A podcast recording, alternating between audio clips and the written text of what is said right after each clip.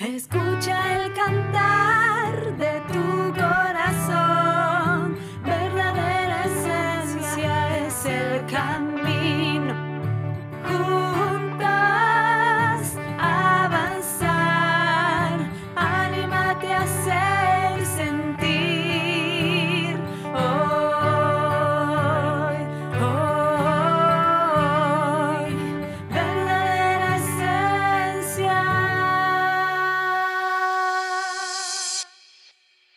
Te doy la bienvenida a Verdadera Esencia el Podcast, un espacio donde trabajaremos herramientas de psicología con una mirada holística e integral para que puedas aplicar a tu vida, logrando un aprendizaje y una verdadera transformación profunda. Una invitación a crear claridad, conciencia, conexión y coherencia. Mi nombre es Marina Fianucci, soy psicóloga y acompáñame en esta aventura llamada Verdadera Esencia. Tercera temporada, episodio número 81.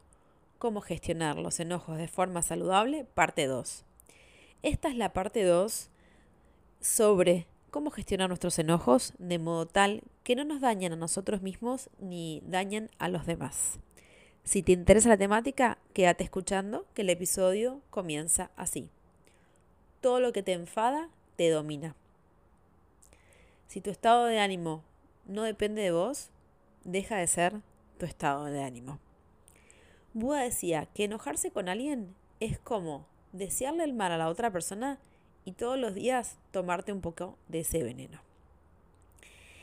En la parte 1 hablamos muchísimo acerca de la importancia de aprender a responder y no a, eh, y no a reaccionar, de que para que nosotros estemos empoderados debemos eh, tener un blanco entre el estímulo y la respuesta, como un bache para poder pensar y elegir de qué forma quiero responder frente a determinada situación.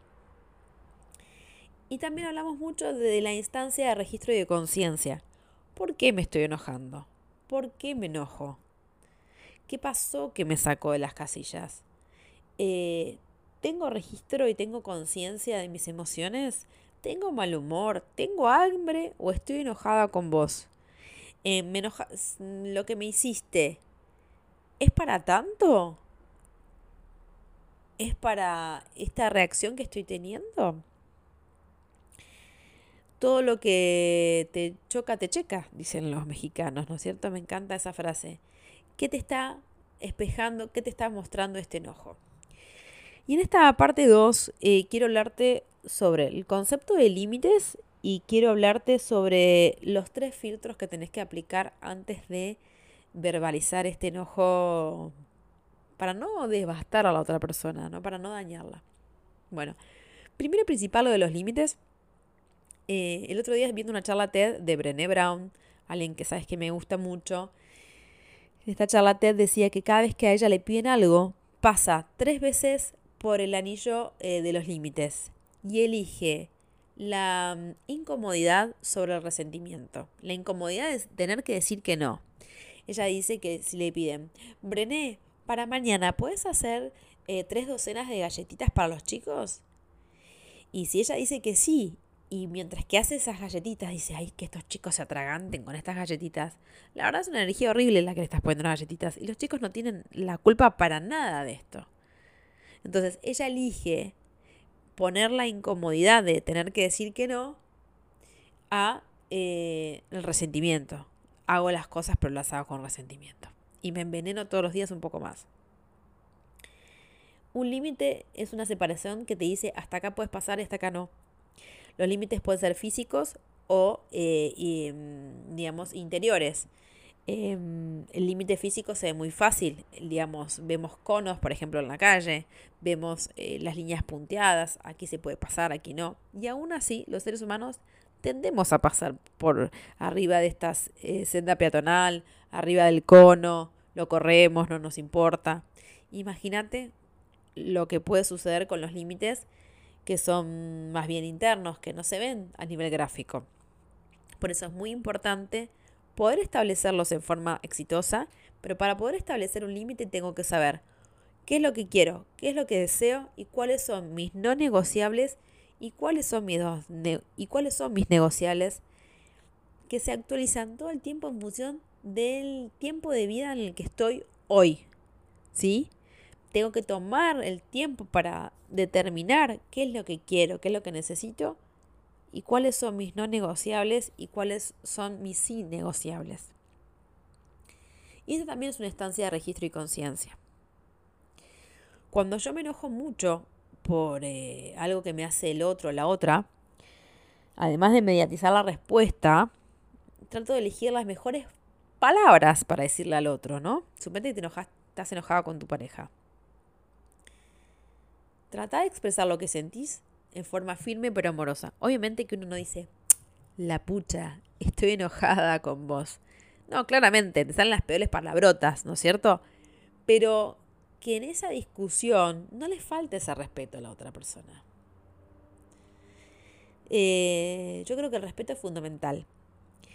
Y por eso hoy quiero, además del respeto y además de, de esto de escoger nuestras palabras de la mejor forma posible, eh, para no dañar a la otra persona, quiero presentarte los tres filtros de Sócrates, que en realidad se dicen que son para eh, evitar chismes. Pero... Mm, dice así, ¿no? Es una anécdota entre Sócrates y un discípulo, donde uno de los discípulos de Sócrates llegó a apresurarlo para decirle que se había encontrado con amigos del filósofo y había estado hablando mal de él. Entonces él le preguntó a su discípulo, ¿Estás seguro de lo que vas a decir? ¿Te consta? ¿Podés probarlo? ¿Estás seguro de lo que vas a decir que es cierto? ¿Lo que vas a decir es bueno? ¿Beneficia a quien lo sabrá? ¿O le hará sentir emociones positivas? Y por último, ¿es necesario que lo digas? ¿Le servirá para algo a alguien lo que le vas a decir? Más allá de que esto tiene que ver con lo anecdótico y esto de de no evitar decir chismes, eh, está muy bueno para pensarlo en relación a cuando yo voy a verbalizar algo con alguien del cual estoy enojada. Lo que vas a decir es cierto, es verdad que la otra persona, un, sos un tarado, sos una tarada, y bla, bla, bla, bla, esas cosas que decimos. ¿Estás seguro de lo que estás diciendo? Lo que va, segundo filtro, lo que vas a decir es bueno, beneficia a la otra persona, lo a hacer sentir bien. Y por último, ¿es necesario que lo digas? ¿Le sirve algo lo que vas a decir?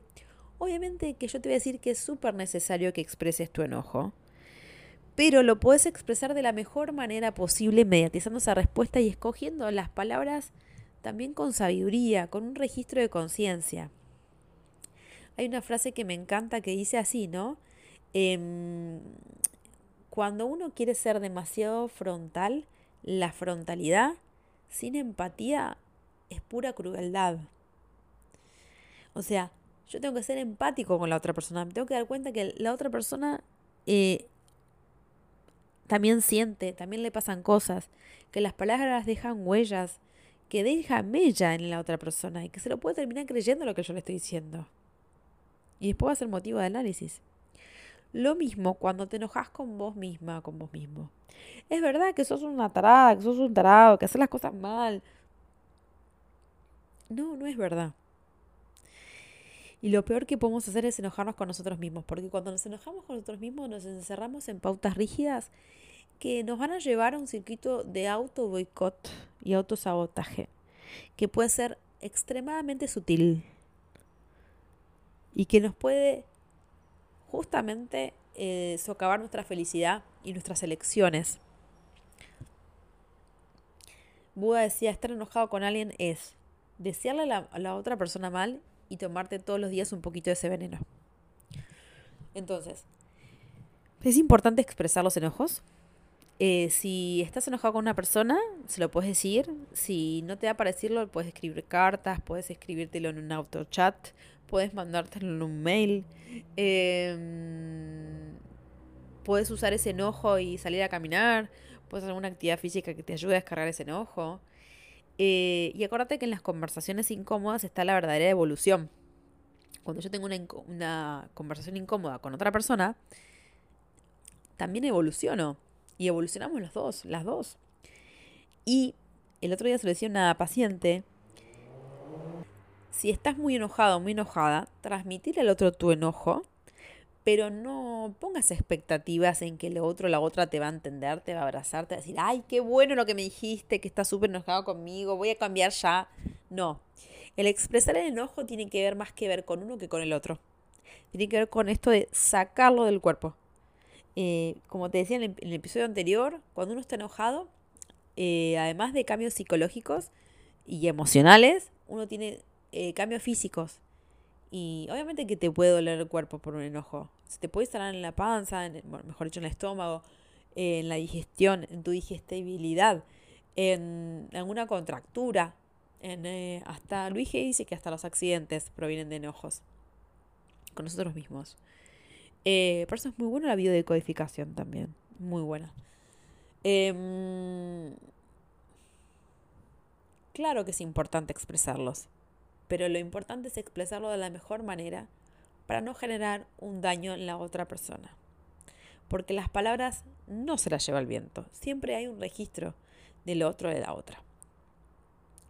Y eh, acuérdate de la parábola del tercer colectivo. Estás bajo la lluvia esperando un colectivo parás el colectivo, haces la seña, no te para, te enojas, te seguís mojando. Segundo colectivo, lo parás y tampoco te para, sigue de largo y te seguís mojando, ya a esta altura ni paraguas tenés. Viene un nuevo colectivo, lo parás, te subís y lo primero que haces, le decís de todo al chofer. Y el chofer te va a mirar y te va a decir, pero yo soy la persona quien te, quien te abrió la puerta, ¿por qué me decís eso? ¿Cuántas veces estamos echándole culpas a los demás, estando sumamente irritados o irritables a los demás por cosas que no tienen que ver ni con esa persona? Por eso es muy importante la instancia de registro de conciencia. Cuando te levantas a la mañana, fíjate cómo estás, cómo te sentís, qué te pasó, qué soñaste. ¿Estás enojado? ¿Estás enojada? ¿Estás celosa? ¿Estás celoso? Eh, ¿Estás furioso? Eh, qué es lo que te pasó. Si te cuesta, tómate minutos y trata de escribirlo en algún registro, un diario de registro de emociones, que está muy bueno, como te decía, en un autochat, en un mail, en cualquier lado. Empezá a registrar qué es lo que te pasa, para tomar conciencia. Y acuérdate que la acción de la otra persona no tiene que determinar tu respuesta, que podemos evolucionar, que podemos aprender a responder de forma distinta que no todo tiene que ser ni blanco ni negro. Y cuando empezás a trabajar con los cambios de perspectiva, cuando empezás a ver el otro de otra prisma, saber que las personas hacemos lo que podemos con el nivel de conciencia que tenemos, en el momento en el que estamos, que a veces el otro no es malo, el otro es un otro, es una otra, responde distinto, no hace las cosas mismo que vos. Cuando empezás a ver las cosas en perspectiva, te puedo asegurar que las cosas cambian y que vos vas a cambiar. Eh, es muy importante sacarte el enojo, como decía eh, en el episodio anterior, poder sublimarlo, date una vuelta manzana, hacer alguna actividad que te ayude a sacarte el enojo, escribilo, decilo, pero que sea de la mejor manera posible, de modo que no le genere un daño a los demás y que no te genere un daño a vos mismo. Y acuérdate que en el inconsciente no hay sentido del humor. Todo lo que te decís, el inconsciente y el cuerpo lo toma como fuerza de verdad. Estos episodios están relacionados con aprender a responder y no reaccionar, cómo gestionar los enojos practicando la empatía y no te tomes todo tan a personal. Y también con el episodio de límites, de cómo poner límites saludables y defiende lo que creas correcto, como el de autosabotaje. Y me encanta hacer estas relaciones entre los em, episodios. Tengo una paciente que le encanta cuando digo esto. Porque creo que está todo íntimamente relacionado y que como somos una unidad entera y multidimensional y que tenemos que tener una mirada integral del ser humano, creo que todos estos puntos están sumamente íntimamente relacionados y los veo muchísimo en clínica. El otro día un paciente que él piensa que yo soy un Buda viviente me dice, Marina, ¿vos te enojas? Claro que me enojo. Se lo cuento a mi familia y mi familia se me ríe. Claro que me enojo. Sí, me enojo. Soy un ser humano. Obviamente que con mis pacientes nunca me, nunca me enojé ni me voy a enojar. Son mis pacientes. Pero digo, con mis vínculos más cercanos, sí me enojo. Sí, obviamente que me enojo. Trato de gestionar ese enojo de la mejor manera posible. Y cuando no puedo, pido ayuda, como te decía, Reiki, meditación, acupuntura, osteopatía, sacármelo del cuerpo, porque a veces son tantas las rabietas. Lo que sí hago muy bien, que me sale muy bien, es mediatizar el enojo. Esto de que si me enojo en algún momento, en ese momento no puedo responder por X razón, porque estoy en una, reunión, eh, porque tengo que entrar a sesión, no sé, llamarlo lo que quieras. Pero después sí me encuentro con ese enojo.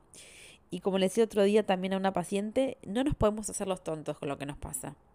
Ese enojo lo guardaste en alguna cajita de tu cuerpo, en algún momento va a salir. En algún momento se va a hacer notar. Y hay que sacarlo, hay que drenarlo. Eh, si metas, bienvenido sea. Si te haces Reiki, buenísimo. Si te haces, si haces yoga, dale para adelante. Todo lo que sea alternativo, siempre es bien recibido. Y obviamente que si te duele algo, también recurrimos a la medicina tradicional. Recurrí y consulta con un profesional. ¿Sí? Con una profesional. Como siempre te digo, gracias por estar del otro lado. Gracias por escucharme. Gracias por cada mimo que me dicen en redes. Honro tu camino, honro tu proceso y que tengas una maravillosa vida.